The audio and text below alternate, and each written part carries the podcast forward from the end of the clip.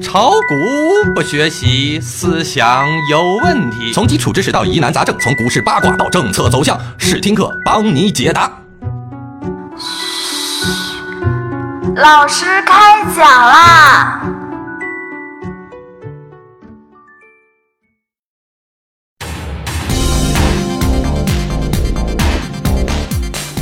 各位同学，大家好，欢迎收听本周的试听课。因为前段时间九三大阅兵，股市休市数天，我们的节目也随之暂停了一期，有段日子没和大家见面了。大家可好？各位的股票收益可好？我是你们的试听课老师阿文。接下来我们就开始我们今天的试听课。九月七日上午，上交所、深交所和中金所就熔断机制征求意见。你在保留现有个股涨跌幅制度前提下，引入指数熔断机制。你设置百分之五、百分之七两档指数熔断阈值，涨跌都熔断。你以沪深三百指数作为指数熔断的基准指数。你分档确定指数熔断时间，触发百分之五熔断阈值时暂停交易三十分钟；触发百分之七熔断阈值时暂停交易至收市。征求意见稿截止日期为九月二十一日。其实，很多刚刚进入股市的股民对于“熔断机制”这个词的接触，是始于本轮 A 股暴跌导致隔夜美股暴跌的新闻见诸报端。八月二十四日，美股盘前，标普五百期指下跌百分之五点一七，纳斯达克指数下跌百分之四点九七，纳指一百期货九月合约跌百分之五，触发熔断机制，导致美国三大期货交易所暂停交易。那么，什么是熔断机制呢？熔断机制对于证券市场又有何作用呢？熔断机制是指对某一合约在达到涨跌停板之前设置一个熔断价格，使合约买卖报价在一段时间内只能在这一价格范围内交易的机制。据不完全统计，世界各国交易都有熔断制度，除中国外，法国、日本、芬兰、澳大利亚、印度、马来西亚等国都有触发熔断的限制，其中。幅度较大的有菲律宾，涨跌幅限制为前一日股价的百分之四十；较小的则有埃及，这一数字仅为百分之五。熔断机制的产生来源于美国，美国证券市场上现在实行的熔断机制是在经历两次市场大跌之后逐步形成的。一九八七年黑色星期一催生了指数熔断机制，而二零一零年的闪电崩盘催生了个股熔断机制。以及后来取而代之的涨跌限制机制。一九八七年十月十九日，美股道琼斯指数大跌百分之二十二，引发全球股市集体暴跌。为平抑市场巨幅波动，并给投资者和交易员在股市大幅震荡期间有时间做出更理性的思考，美国证券市场管理层着手酝酿在股市暴涨暴跌时暂停交易的熔断机制。第二年十月，美国证监会和美国商品期货交易委员会批准了纽约股票交易所和芝加哥商业交易所联合提出的熔断机制方案。此后，有过几次调整，直到二零一三年，根据当年四月八日生效的最新修改规则，才最终确定了目前的熔断机制。原来以道琼斯工业平均指数为标的，改为标准普尔五百指数。在对跌幅的计算中，样本时间由每季度平均价改为上一交易日收盘价，市场波动的比例则由百分之十、百分之二十和百分之三十改为百分之七、百分之十三和百分之二十三档。在该机制下，一旦股指在九点至十五点二十五分期间触发第一档百分之七和第二档百分之十三，则停止交易十五分钟，之后恢复交易。如果在十五点二十五之后触发，则不会停牌。无论何时触发了第三档的百分之二十，则当日余下时间市场交易全部暂停。此外，第一档和第二档每个交易日只能实施一次。一档暂停实施一次后，除非股市再次波动到第二档标准，否则不能再次暂停。同样，二档暂停实施一次之后，除非达到三档标准，否则也不能再次实施。为防止证券和期货市场价格下跌可能导致市场流动性匮乏，该机制还被赋予跨数个金融市场停市的权利，包括股指期货市场等。不过，指数熔断机制并不能避免个股的大幅波动，尤其是程序化高频交易盛行的情况下。二零一零年五月六日，道琼斯三十种工业股票平均价格指数在二十多分钟之内暴跌约一千点，降幅达百分之九，市场称之为“闪电崩盘”。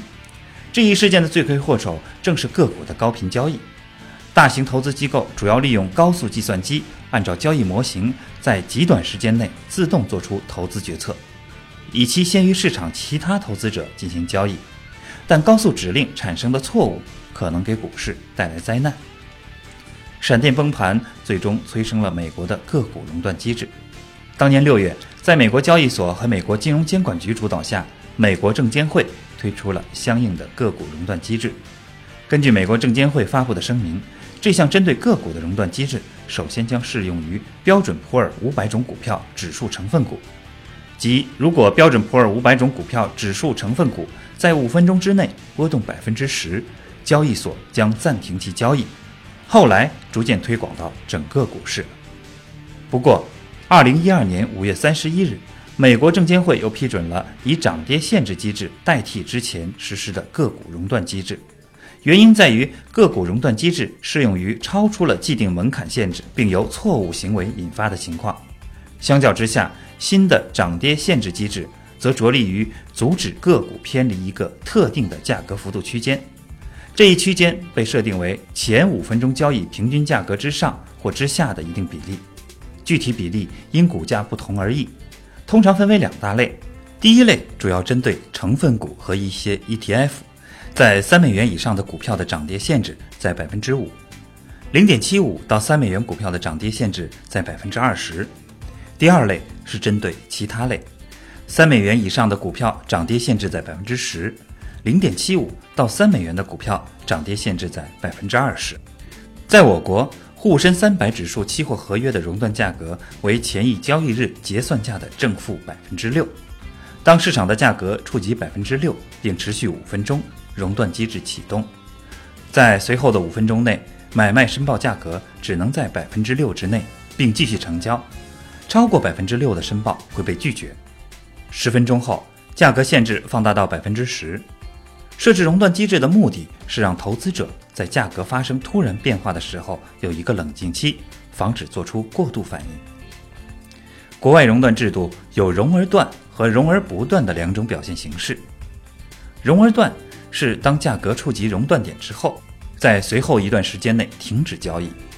熔而不断是当价格触及熔断点后，在随后的一段时间内继续交易，但报价限制在熔断点之内。我国目前在股指期货范畴内引入了熔断机制，为了控制风险和减少市场波动，我国在股指期货交易中，除了实行涨跌停板制度外，还新引入了价格熔断机制。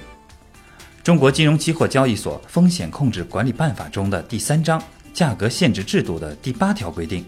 交易所实行价格限制制度。价格限制制度分为熔断制度与涨跌停板制度。熔断与涨跌停板幅度由交易所设定，交易所可以根据市场风险状况调整期货合约的熔断与涨跌停板的幅度。熔断机制对于股指期货乃至整个期货市场的风险控制都是非常有效的。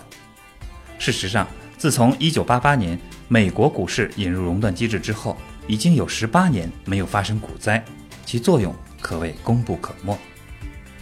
与股指期货熔断机制不同的是。本次征求意见稿提到的是指数熔断机制，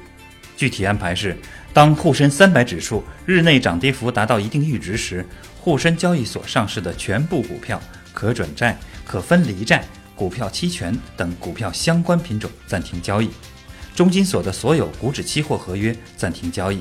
暂停交易时间结束后，视情况恢复交易或直接收盘。熔断制度的作用主要表现在如下几个方面。第一，预警提示作用。当触发熔断机制时，其实是给市场一个强烈的信号，表示市场正在经历极端单边行情，使他们都意识到后边的交易将是一种什么状态，并采取相应的防范措施，从而使交易风险不会在无任何征兆的情况下突然发生。第二，赢得时间。为控制交易风险，赢得思考时间和操作时间。由于在市场波动达到熔断点时，会有一段时间暂停交易，这足以让交易者有充裕的时间考虑风险管理的办法，和在恢复交易之后，将体现自己操作意愿的交易指令下达到交易所内，供计算机主机撮合交易。第三，消除流动性下降。由于大量的买盘或卖盘的堵塞，会延迟行情的正常显示，从而产生陈旧性价格。这时，人们所看到的价格实际上是上一个时刻的价格。按此价格申报，交易必不能成交。不成交指令不断的大量进入到交易系统，将造成更严重的交易堵塞，使数据的显示更加滞后。有了熔断期，可以消除交易系统内的指令堵塞现象，消除陈旧性价格，保证交易的畅通。第四，提供保障。为逐步化解交易风险，提供了制度上的保障。当异常波动的极端行情出现时，没有熔断机制的市场会横冲直撞。通常情况下，需要数月甚至一年的波幅在顷刻之间完成，这会打做错方向的交易者一个措手不及，一倍甚至数倍于交易保证金的账户被迅速打穿，这将增加结算难度和带来数不清的纠纷。从道理上来说，熔断机制是防止和遏制股票市场恐怖单边下跌或非理性暴涨的利器，但不能否认，某种程度上来讲，它只能让陷入恐慌的市场暂时的冷静一下，并不能扭转投资者对宏观风险的定价。从市场机制上看，A 股和美股有很大的不同，前者比后者有更多的个股涨跌幅限制，股票买卖也有时间限制。实质上已经等于实施了充分的熔断机制，现在再采用正式的熔断机制限制大盘指数，进而限制期指，多少有些倒逼股市波动率向其他市场传导的意味。投资者一定会寻找其他的对冲手段来代替期指来对冲股市的风险，无疑这加剧了跨市场的波动率传导，与稳定股市无异。此外，交易机制上。美国是经纪商加撮合的混合模式，中国没有经纪商这一层，仅仅是撮合成交。熔断机制的本意是给场内经纪商和算法交易者反应时间，调整自己交易的方向，避免交易机器人无序的抛售。国内缺少如大奖章基金一般的算法交易经纪商，也无场内经纪商，熔断机制很可能造成股票市场风险对冲的失灵。进而引发 ETFs 等周边市场的动荡。放在中期市场周期上看，股市的涨跌处于通胀周期定价的核心，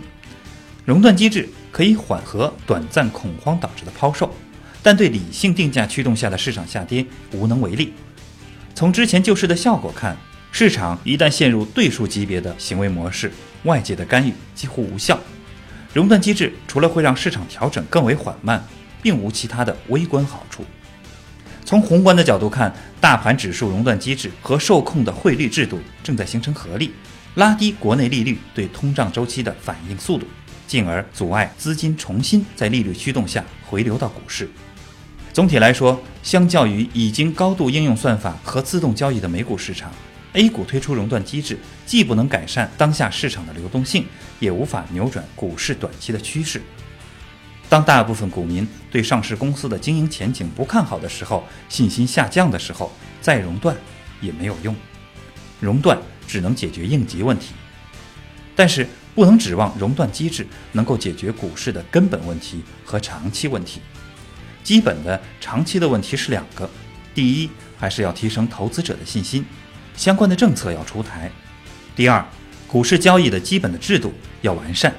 对违规的行为还是要通过。法律的手段去惩罚，还市场一个公平的交易环境，这才是根本的解决之道。但从整个中国金融市场改革和国际化的角度来看，虽然熔断机制难以在当前 A 股市场发挥实质作用，但必须肯定这是一种超前的进步。一方面，此项机制能为解除个股涨跌停限制实施 T 加零创造条件；另外一方面，随着外资机构的涌入，A 股必然也会紧跟美股而快速进入量化和算法交易时代，该机制可谓未雨绸缪，提前预留了防止出现闪崩的窗口，这会降低 A 股爆发尾部风险的概率，有利于整个金融市场的长期健康发展。好了，今天有关熔断机制的话题我们就聊到这里，欢迎各位同学与我们进行互动。我们的微信和微博账号都是小白炒股学堂，欢迎大家的光临与交流。同学们，我们下周试听课再见。